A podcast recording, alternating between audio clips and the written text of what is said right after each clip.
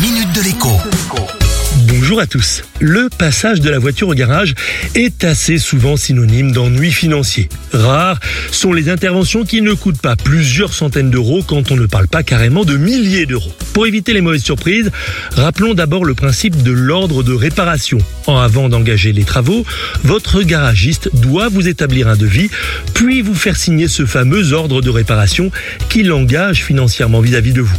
La facture n'est pas censée dépasser le montant figurant sur cet ordre de réparation, sauf, eh bien, sauf mauvaise surprise en démontant une pièce par exemple. Auquel cas, il doit vous contacter avant de continuer et vous informer du dépassement estimé.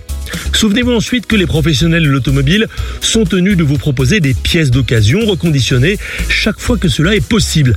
Grâce à elles, on peut économiser entre 30 et 50% par rapport au prix du neuf. À ce sujet, il y aura peut-être du nouveau pour les consommateurs à partir de l'an prochain. Pour l'instant, sur certaines pièces de carrosserie comme les phares ou les rétroviseurs, les constructeurs disposent encore d'un monopole. Cela veut dire qu'un garagiste ne peut pas vous monter une pièce de carrosserie neuve qui ne viendrait pas directement du constructeur. Quand on sait qu'un phare coûte parfois près de 1000 euros, on comprend l'enjeu d'une ouverture à la concurrence de ces pièces détachées.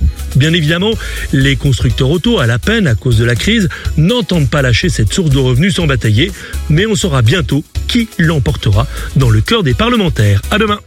La minute de l'écho avec Jean-Baptiste Giraud sur radioscoop.com et application mobile Radioscoop.